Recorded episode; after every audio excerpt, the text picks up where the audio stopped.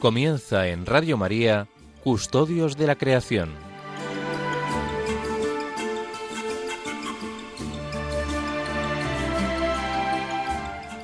Un programa dirigido por Esther Lence.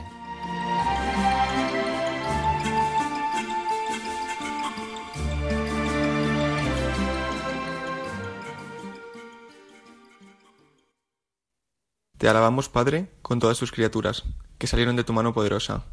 Son tuyas y están llenas de tu presencia y de tu ternura. Alabado seas. Hijo de Dios, Jesús, por ti fueron creadas todas las cosas. Te formaste en el seno materno de María, te hiciste parte de esta tierra y miraste este mundo con ojos humanos. Hoy estás vivo en cada criatura con tu gloria de resucitado. Alabado seas. Espíritu Santo, que con tu luz orientas este mundo hacia el amor del Padre y acompañas el gemido de la creación. Tú vives también en nuestros corazones para impulsarnos al bien. Alabado seas. Señor uno y trino, comunidad preciosa de amor infinito, enséñanos a contemplarte en la belleza del universo, donde todo nos habla de ti. Despierta nuestra alabanza y nuestra gratitud por cada ser que has creado. Danos la gracia de sentirnos íntimamente unidos con todo lo que existe. Dios de amor, muéstranos nuestro lugar en este mundo como instrumentos de tu cariño, por todos los seres de esta tierra, porque ninguno de ellos está olvidado ante ti. Ilumina a los dueños del poder y del dinero, para que se guarden del pecado de la indiferencia, amen el bien común, promuevan a los débiles y cuiden de este mundo en el que habitamos. Los pobres y la tierra están clamando, Señor, tómanos a nosotros con tu poder y tu luz, para proteger toda vida, para preparar un futuro mejor, para que venga tu reino de justicia, de paz, de amor y de hermosura. Alabado seas. Amén.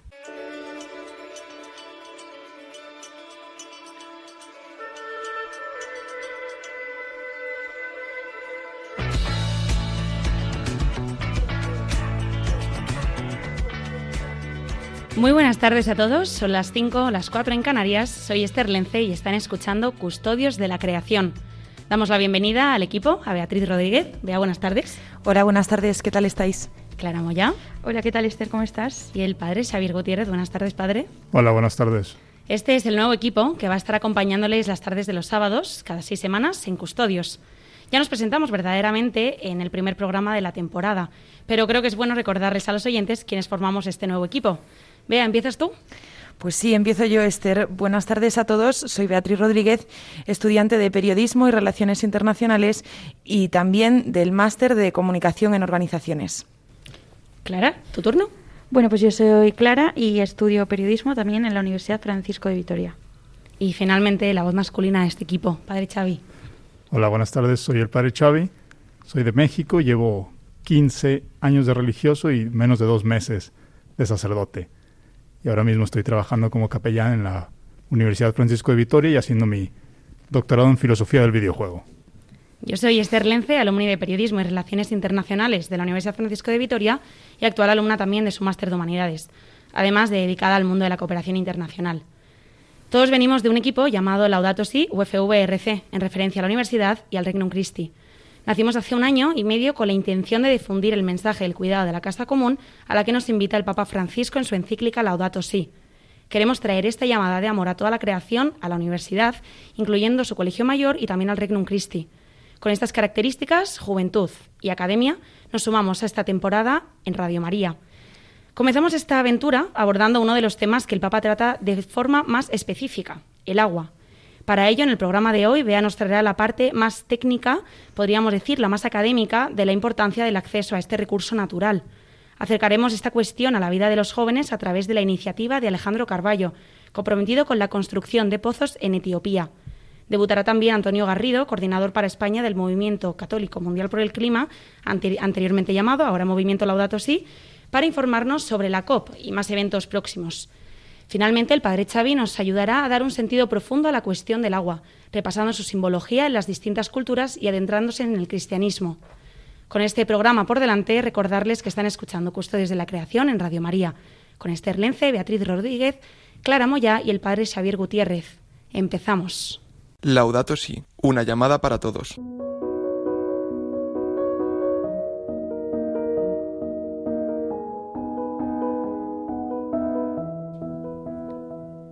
En el capítulo primero de la encíclica Laudato Si, el Papa Francisco recoge lo que está pasando en nuestra casa.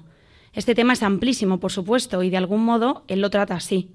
El Papa no se detiene con largas explicaciones en todas las cuestiones que podrían abordarse con un título parecido.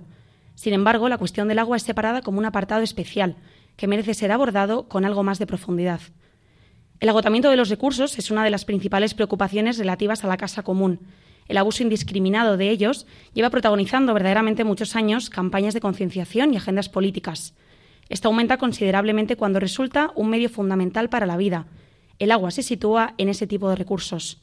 El Papa hace referencia a la necesidad del agua potable y limpia para la vida humana y los ecosistemas terrestres y acuáticos. Ello la convierte en una cuestión de primera importancia. El problema del agua procede tanto del abuso del uso de la misma, por cualquiera de nosotros, de hecho, en nuestros hogares, como de las consecuencias que el cambio climático está dejando en las reservas de agua. Por ejemplo, la desaparición paulatina del lago Chad. Esto reduce consecuentemente las opciones de acceso a agua, lo cual dificulta la vida humana y la preservación de la naturaleza, tanto por la disminución del consumo directo como por los problemas derivados de su uso.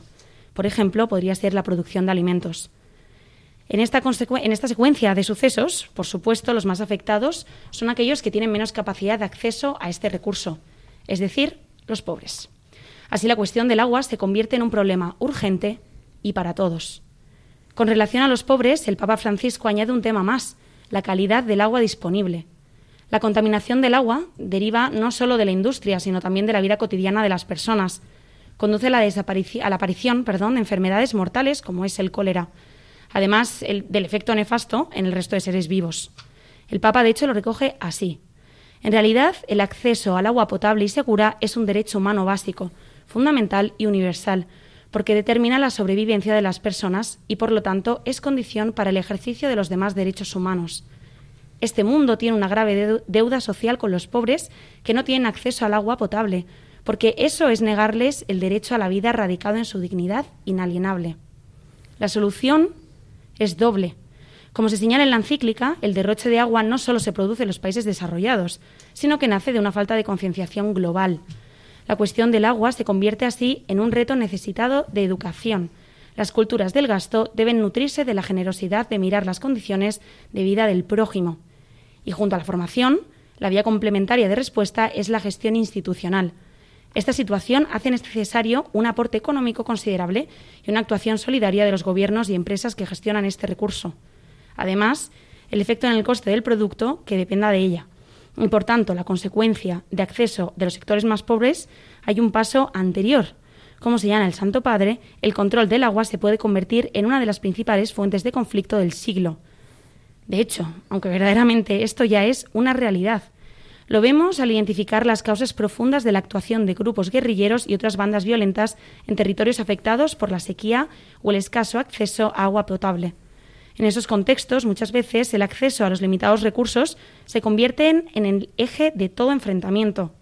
Como recogía, por todo lo que señala el Papa Francisco en la encíclica Laudato Si, la cuestión del agua se sitúa como un tema central en la crisis climática. Es urgente por su protagonismo en la vida humana y las preocupantes consecuencias de su ausencia. Y es para todos porque estamos llamados al consumo responsable de agua y porque nadie nos debería resultar ajeno.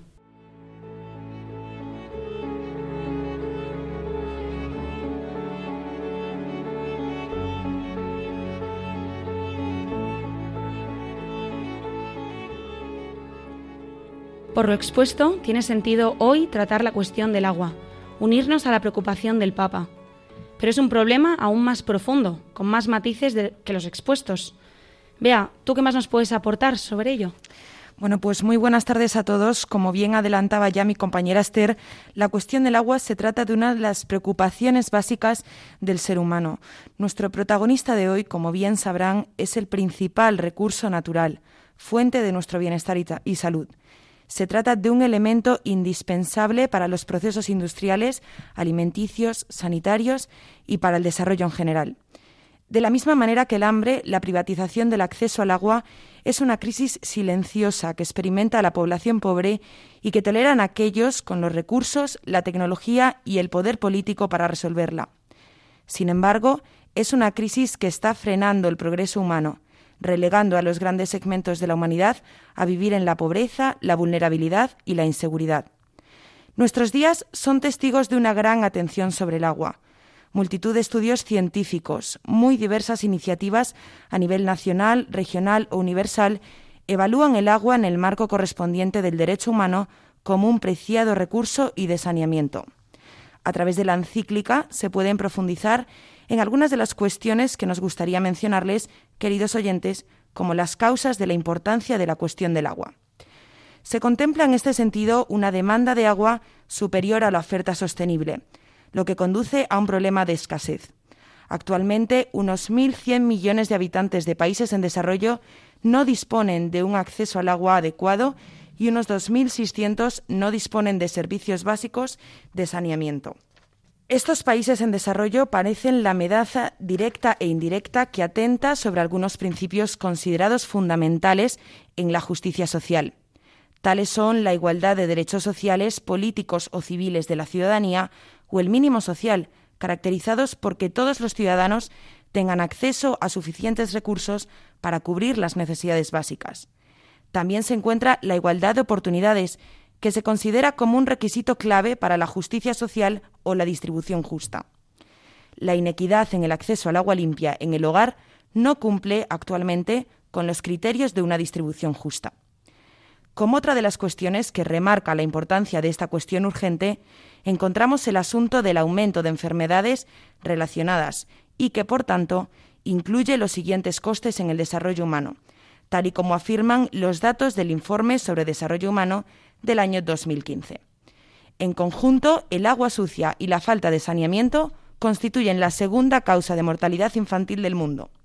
Aproximadamente 1.800 millones de muertes infantiles anuales se causan a partir de la diarrea.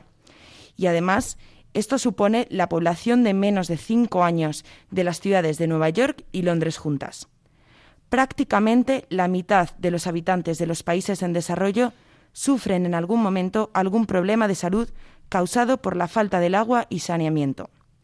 Desventajas en el ciclo de la vida que afectan a millones de personas con enfermedades y pérdida de oportunidades educativas en la infancia, que conducen a la pobreza en la edad adulta muy relacionado a las problemáticas que acabamos de mencionarles, se encuentra en este sentido la necesidad de formar a los más jóvenes en el marco del aprovechamiento de recursos. Así lo mencionaba el Papa Francisco en el discurso que pronunció durante el seminario sobre el derecho humano al agua, celebrado en febrero del año 2017 en el Vaticano.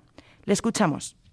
Es prioritario también educar a las próximas generaciones sobre la gravedad de esta realidad la formación de la conciencia es una tarea ardua, precisa convicción y entrega.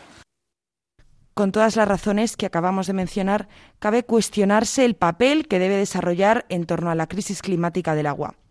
Una posición relevante que deben tomar los Estados a través de estrategias nacionales que deben partir de cuatro medidas básicas. En primer lugar, el establecimiento de objetivos claros para medir el progreso mediante una política nacional del agua. En segundo lugar, la garantía de que las políticas en el sector del agua se respaldan de financiaciones sólidas. Encontramos, por tercero, la, elaboración de estrategias definidas para conseguir superar estas desigualdades estructurales basadas en la riqueza y la localización la creación de sistemas de gobernabilidad que permitan el cumplimiento de los objetivos establecidos por las políticas nacionales. Escuchamos al Papa de Roma, donde anima a los Estados a la creación de instrumentos concretos a través de un compromiso jurídico.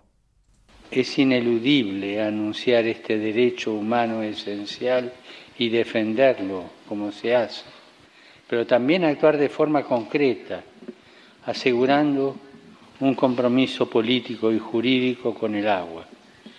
En este sentido, cada Estado está llamado a concretar, también con instrumentos jurídicos, cuanto indicado por las resoluciones aprobadas por la Asamblea General de las Naciones Unidas desde el 2010 sobre el derecho humano al agua potable y el saneamiento. Estas políticas de Estados precisan de la cooperación internacional para que consigan una mayor eficiencia y se evite así la desigualdad que ya se ha comentado anteriormente. En el contexto de la cooperación internacional, el acceso al agua ha logrado una consideración especial a raíz de numerosas conferencias declaradas por Naciones Unidas en los últimos 50 años. Destaca especialmente el reconocimiento de acceso al agua como un derecho humano básico establecido en el año 2002, así como el derecho a todas las personas de disponer de agua suficiente, saludable, aceptable y accesible para el uso personal y doméstico.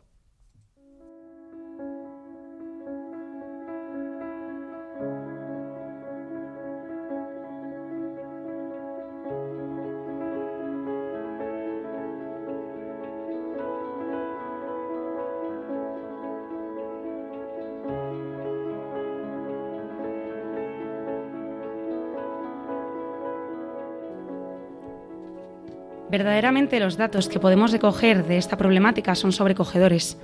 Hacerte consciente de ellos impide quedarse indiferente. Y así fue como le pasó a Alejandro Carballo, un joven que se implicó con la creación de pozos en Etiopía. Clara ha estado hablando con él. Hola Esther, ¿qué tal? Pues mira, como en cada programa os voy a presentar alguna iniciativa o el testimonio de algún joven que viva en su realidad estas palabras del Papa Francisco. Hoy os traigo al programa la historia de Alejandro Carballo. Alejandro trabaja en la Universidad Francisco de Vitoria. Hace unos años decidió irse de misiones con la universidad a un pueblo de Etiopía llamado Muketuri, y ese viaje le marcó profundamente. La primera vez que estuve en Etiopía me, impactó muchísimo todo lo que vi, la realidad tan dura de, tantos niños, de tantas mujeres, eh, de tantos hombres que, bueno, pues que tenían una vida muy difícil. Entonces, eh, para mí aquella experiencia de un mes eh, dejó un, pozo, un pozo grande en mí y yo sabía pues que, mi vida estaba en Madrid, que yo tenía que volver que, y que una vez que cogiera el avión de vuelta, eh, pues nada, pues volvería a mi día a día, a, a mi universidad, a mis estudios, con mi familia. Sin embargo, no fue así. Tuvo la oportunidad de regresar varias veces y se dio cuenta que desde Madrid también podía ayudar a todas esas personas. Así que se puso manos a la obra. Contactó con la Fundación Emalaikat y vio oportuno ayudar a construir pozos en Muketuri.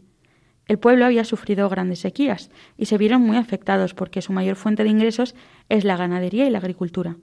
Allí le indicaron qué pasos tenía que seguir. Pues lo primero que hice fue algo muy sencillo porque yo no tenía ninguna experiencia en, todo el tema este de las donaciones ni, de nada de esto. Entonces eh, subí un post a mi Facebook personal eh, con una foto mía en Etiopía de la primera vez que estuve y dije que, bueno, eh, que conté un poco lo que yo había vivido en Etiopía y que si alguien se sentía llamado a ayudarme, aunque fuera con un euro, pues que iba a recoger el dinero necesario para construir un pozo, que ese era mi sueño, ¿no? Poder ayudarles aunque fuera con un pozo. Eh, subí ese post nada más salir del trabajo a las 8 de la tarde y ya no me volví a meter a, Facebook hasta el día siguiente. Y al día siguiente me metí a las 12 de la mañana o así, a media mañana, y, había recibido tantos mensajes como para construir dos pozos. Alejandro no esperaba esa reacción de la gente. Le impactó mucho las ganas que tenían de ayudarle. En ese momento se sintió un instrumento para ayudar a los más débiles. Para mí también fue eh, un choque muy fuerte de decir, oye, la gente quiere ayudar y, a lo mejor eh, la gente no ayuda porque no tiene los, los, medios, ¿no? Entonces me sentí un poco esa herramienta de, de tanta gente que quiere ayudar eh, aquí en Madrid y, y, que yo eso lo podía llevar a cabo, ¿no? A través de, esta fundación. Entonces, eh, nada, mm, me puse a recaudar el dinero y hice un primer ingreso de los dos pozos. Lo que pasa que luego, al final, pues todo esto en el boca a boca se hizo mucho más grande. Aunque ha encontrado dificultades y la pandemia no se lo ha puesto nada fácil, tanto la universidad como otras instituciones se han volcado con esta causa. El pueblo de Muketuri recibió la noticia con una enorme alegría. La gente lo recibió, pues imagínate, con muchísimo agradecimiento.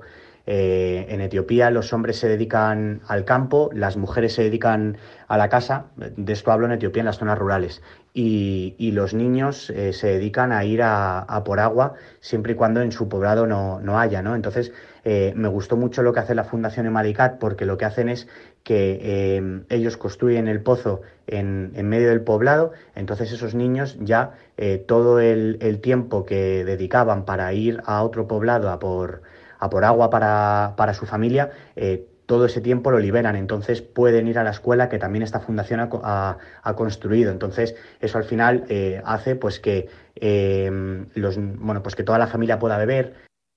Esta iniciativa ha sido una gran ayuda para todo el pueblo de Etiopía. Aunque a veces lo demos por hecho, el agua es fundamental para vivir. Y estos pozos han cambiado la vida de todo el pueblo. Creo que esta iniciativa eh, ha tenido éxito porque hemos ayudado a que puedan vivir mm, muchas personas. Eh, cada pozo mm, ayuda eh, porque da de beber a, varias familias. Las familias en Etiopía, en la zona rural, bueno, pues son muy grandes, entonces gracias a estos pozos tienen agua todo el año. Entonces parece muy sencillo decirlo y muy fácil, pero les ayudas a vivir y, gracias a eso ahí empieza todo, ¿no? Porque luego, como he dicho antes, pueden ir a la escuela, eh, comen, eh, están más sanos, tienen más fuerza, tienen más ánimos. A día de hoy, Alejandro impulsa en su trabajo muchas actividades relacionadas con este tipo de ayuda. Él cree que los jóvenes no son el futuro, sino que ya son el presente y son quienes deben afrontar este tipo de retos. Las palabras del Papa Francisco son las que le han animado a crear estos pozos y anima a todos los jóvenes a vivir como el Papa les ha invitado a hacerlo. Creo que somos nosotros los que tenemos que llevar a cabo esas iniciativas. Eh, porque tenemos las ganas, tenemos la ilusión, tenemos los medios y al final los jóvenes no somos el futuro, sino que, ya somos el presente.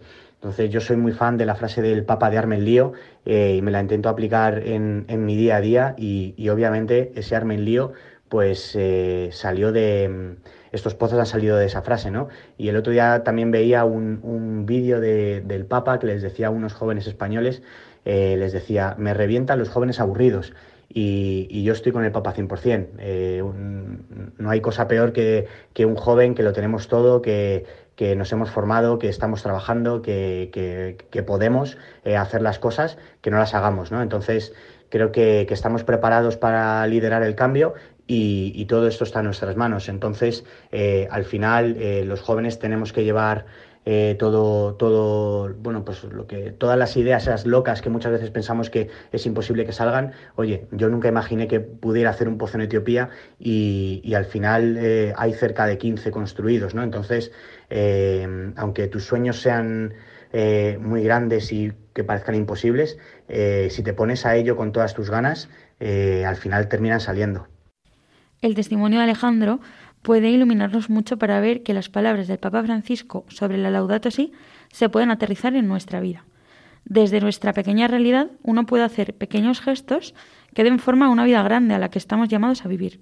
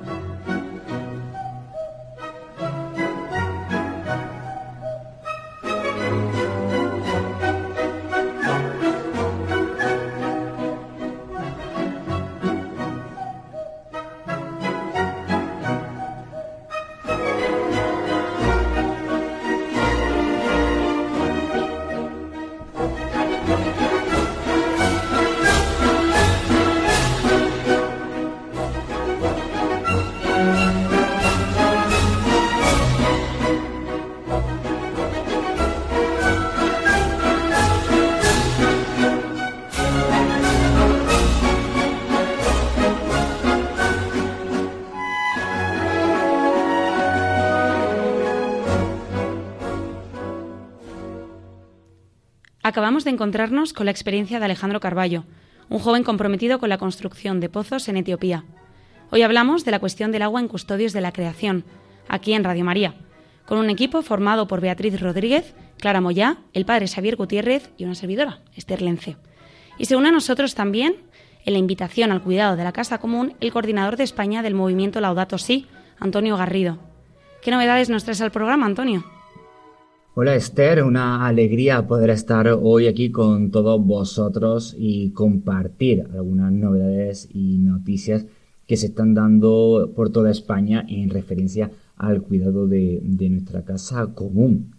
Por comentar rápidamente, esta misma mañana en la diócesis de Segovia se ha organizado la peregrinación al santuario de su patrona, la Virgen de Enar, eh, especialmente con este motivo del año jubilar enarense, que además pone punto y final a la celebración del tiempo de la creación en la diócesis, que todo hay que decirlo, ha sido una de las más activas en este periodo que se extiende desde el 1 de septiembre, Jornada Mundial por el Cuidado de la Creación, hasta el 4 de octubre, festividad de San Francisco de Asís, pero que ellos han extendido un poquito más.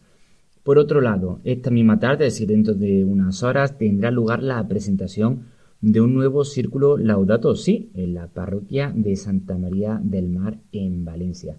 Por si alguno no lo sabe, los círculos Laudato Si son pequeñas comunidades que se reúnen para rezar y actuar juntos por el cuidado de nuestra casa común. Hay que decir que ya hay más de una decena por todo el país. Para aquellos que estén interesados, pueden entrar en la página web del movimiento Laudato Si y acceder a toda la información.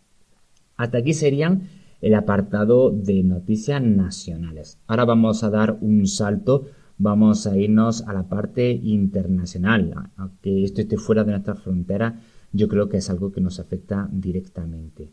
La sexta conferencia de las Naciones Unidas sobre el cambio climático, también conocida como la COP26. Recordemos que la última tuvo lugar en Madrid en diciembre del 19. La de este año se pospuso el año anterior por tema de la pandemia y va a tener lugar en Glasgow, en Escocia. Esta cumbre comienza el próximo lunes, día 1 de noviembre, y se va a extender hasta el viernes de la otra semana, viernes día 12.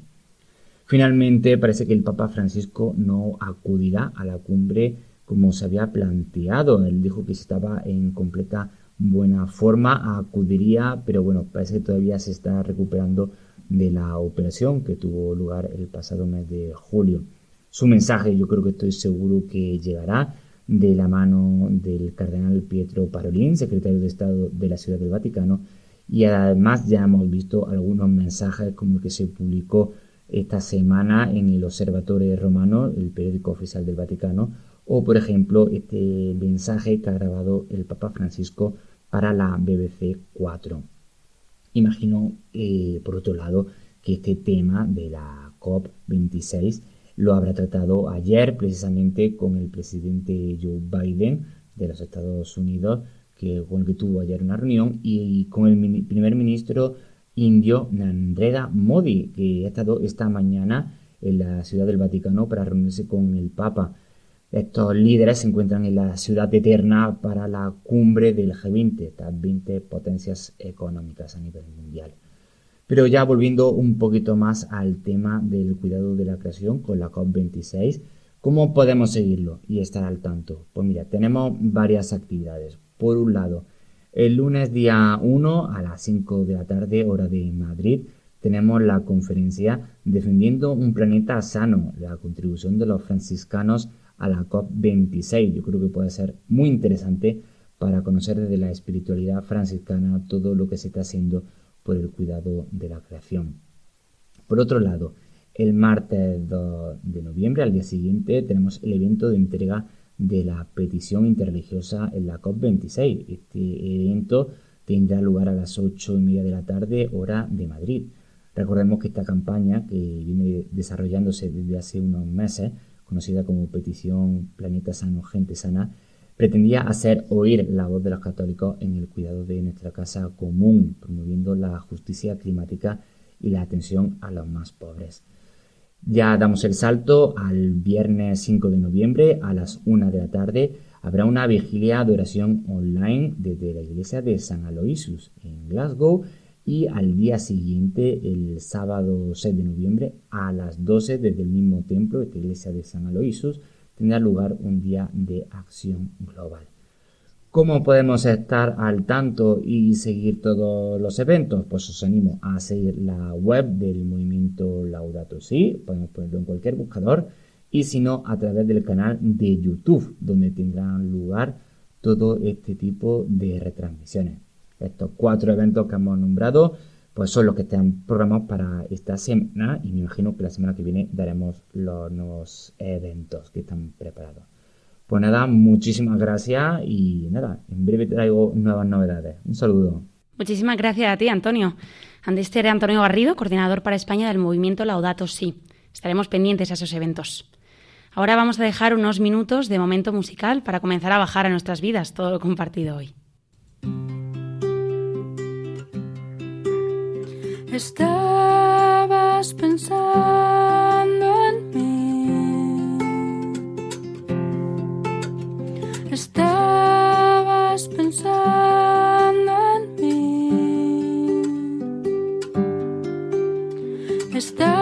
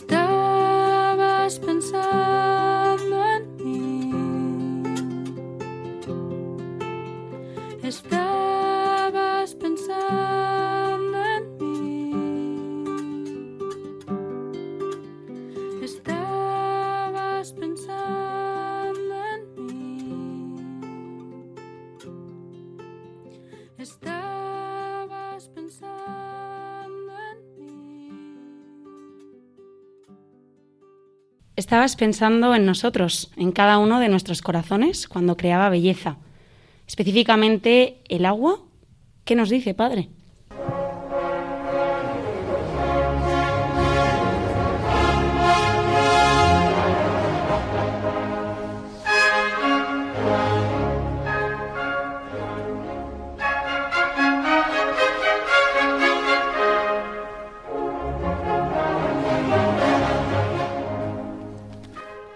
Muchas gracias, Esther.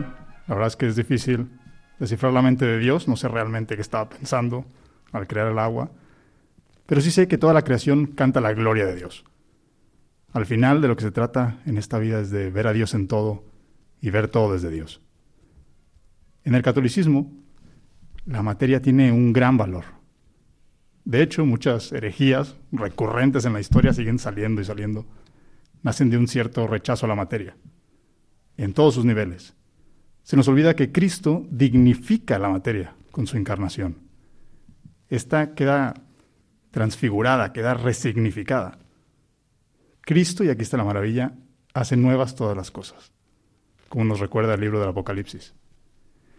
Hoy, de hecho, quiero explorar esa transformación en concreto en el agua. Para ello haremos un recorrido muy breve a través de diversos niveles de significación. Vamos a pasar de lo más bajo a lo más alto, de lo mundano a lo divino, para comprender el significado profundo del agua en nuestra fe. Lo primero sería contemplar el agua como un símbolo de poder. En el mundo antiguo, como en el moderno, obviamente, el agua era un recurso, un recurso extremadamente valioso. Esto queda muy bien reflejado en la historia de la humanidad.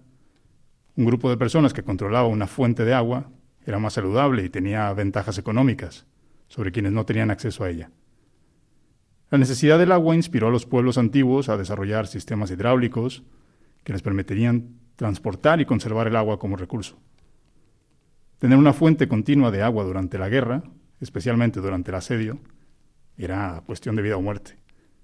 Muchas ciudades desarrollaron túneles y canales donde podían almacenar el agua. De hecho, ahí está el túnel de Ezequías, el túnel de Siloé, debajo de Jerusalén, que se puede visitar. Es un buen ejemplo.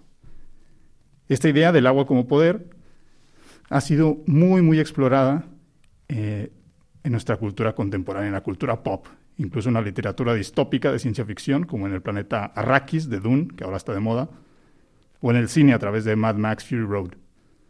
Quien controla el agua, controla a las masas sedientas. Quien quiera profundizar en este tema puede consultar el libro Thirst for Water and Power in the Ancient World de Mithen Steven. Pero el valor del agua no es solo político. Siempre ha gozado de un valor simbólico también. El agua es fuente y origen. Simboliza la matriz de toda posibilidad. En la tradición védica, el agua es el fundamento del mundo, la esencia de la vegetación, el elixir de la inmortalidad y el principio de toda sanación. En la mentalidad egipcia y mesopotámica, el agua era el elemento cósmico primario. Del agua surge la vida. Es lo que la mentalidad hebrea expresa con el término del abismo, lo profundo, el tejom. Estos mismos pueblos distinguían entre las aguas buenas y las malas. El agua que brota del manantial se considera símbolo de sabiduría, de fertilidad y de vida. Y en cambio, el agua del mar representa el caos originario. Es un agua agitada por la serpiente primordial que habitaba en ellas, según la mitología. Los hebreos distinguen entre las aguas terrenales y las celestiales, como nos muestra el Génesis, entendiendo estas últimas, las celestiales, como las nubes del cielo, porque el cielo se comprendía como un domo, se entendía como un domo. Lo importante es captar que en toda civilización se comparte el simbolismo del agua como aquello que precede toda forma, que sostiene toda creación. Por lo tanto, sumergirse en el agua simboliza un retorno al estado preformal, es decir, una regeneración total, un nuevo nacimiento, un disolverse en el estado originario para volver a existir como una criatura fértil, capaz de crear y de dar vida. Es lo que en muchas películas se representa en la típica escena del personaje principal que ha cambiado su vida y normalmente toma una ducha. Pero bueno, quien quiera seguir profundizando en esto puede leer más en el Tratado de Historia de las Religiones de Mircea Eliade. Entonces, ¿que el agua es lo máximo? ¿No necesitamos nada más en nuestras vidas? Pues no, de hecho, el agua es todo y nada. El agua es el arquetipo de la posibilidad, de lo indefinido, y por lo tanto es un símbolo ambivalente también. Puede ser el origen de toda la vida, pero también puede ser su final. En el Antiguo Testamento, el agua funciona como un medio de liberación y de castigo, y a veces como los dos al mismo tiempo. Por ejemplo, en el diluvio universal, con Noé y su familia en el Génesis, Moisés, que es rescatado en el río Nilo, pero es el mismo río que Dios utiliza para juzgar al pueblo egipcio durante las plagas, Dios que manifiesta su poder dividiendo las aguas del Mar Rojo para liberar a su pueblo, pero también la sierra para devorar al ejército egipcio. El agua se agita en señal de sanación, como en la piscina del Evangelio, pero también como señal de incertidumbre e incluso de castigo divino, como en el caso del profeta Jonás. Es importante notar que tenemos algunas coincidencias con la interpretación del agua en diversas religiones, pero también es importante notar las distinciones. En el cristianismo, el valor es salvífico. Y esto no tiene precedentes. El agua no es divinizada. Dios es el Señor de las aguas. Él es el que la administra y se la, la acoge como una bendición. Por eso se pide tanto, se reza tanto para que haya lluvia. El agua es una criatura.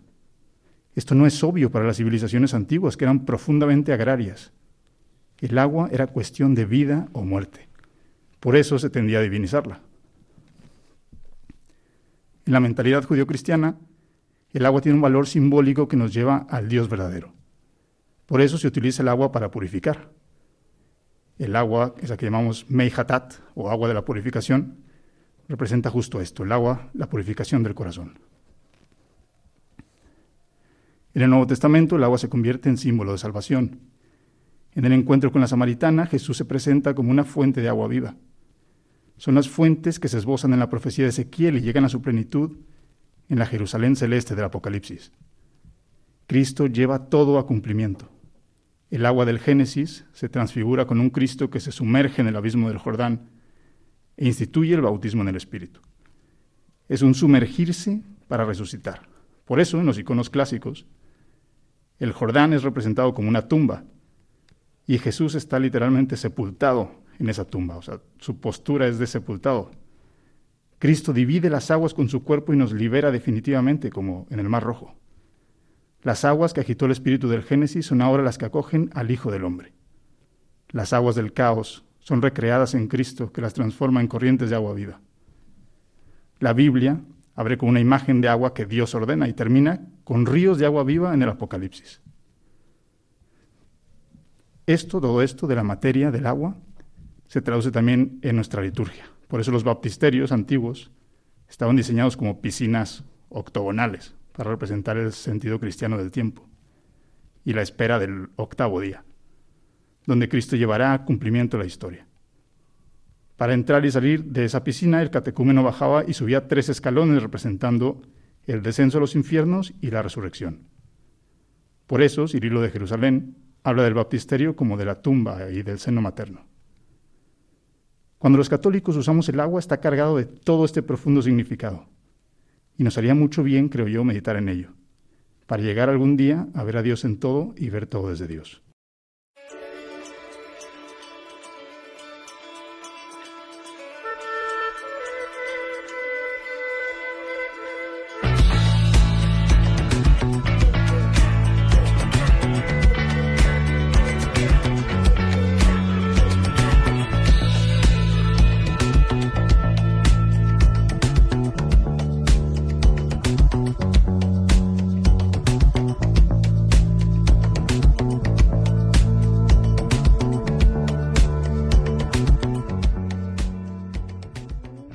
Esto ha sido todo por hoy. Hemos estado hablando en este programa de la cuestión del agua. Con Beatriz Rodríguez hemos descubierto la profundidad de la problemática desde muchos prismas, sobre todo desde el de los más pobres. Clara Moya nos ha traído mucha esperanza de la mano de la acción del joven Alejandro Carballo, quien facilita el acceso al agua en Etiopía. Con Antonio Garrido hemos hablado de la COP y de los próximos eventos del movimiento Laudato Si.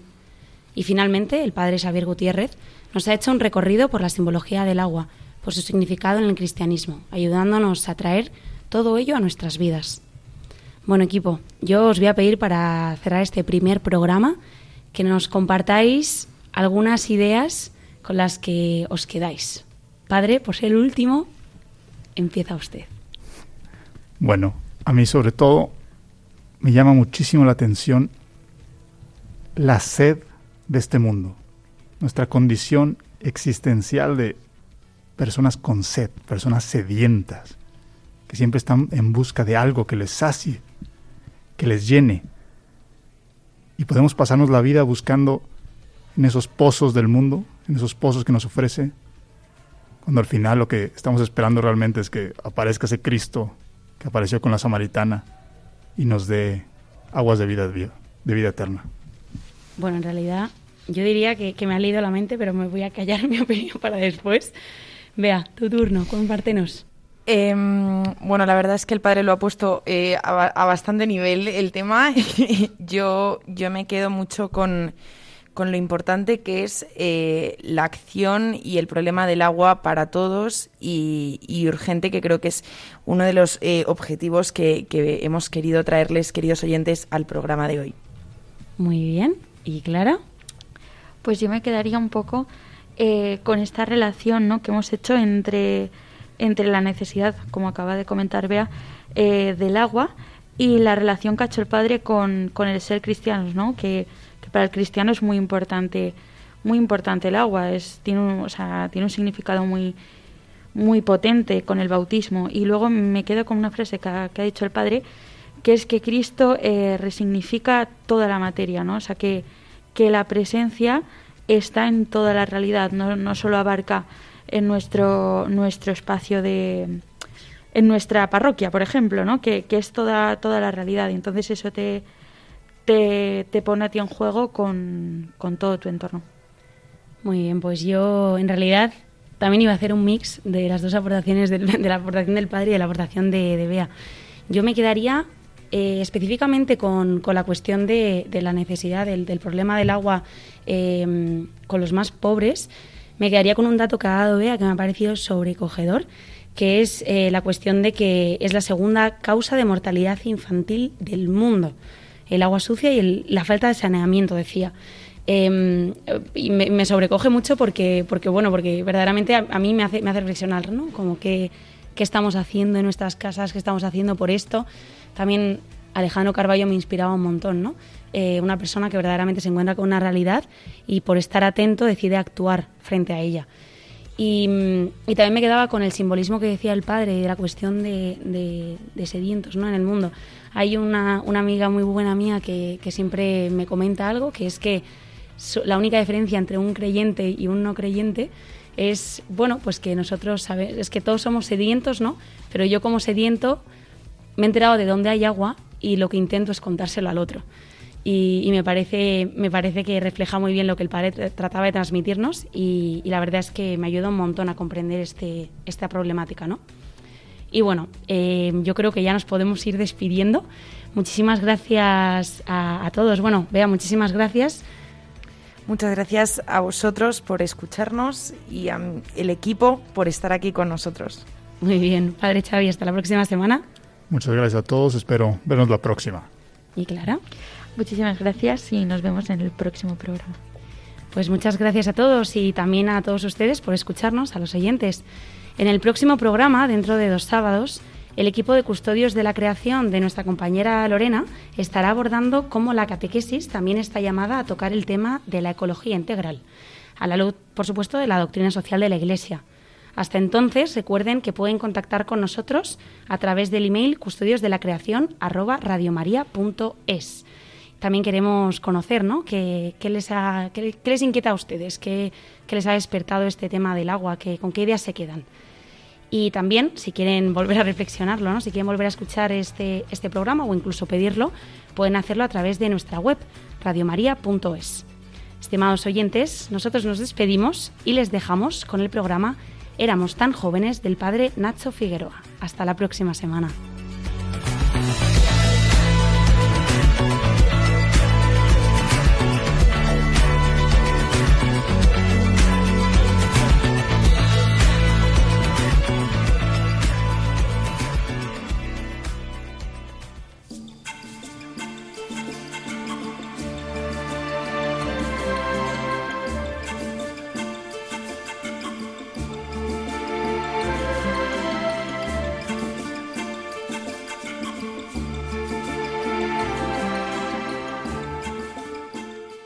Acaban de escuchar Custodios de la Creación, dirigido por Esther Lence.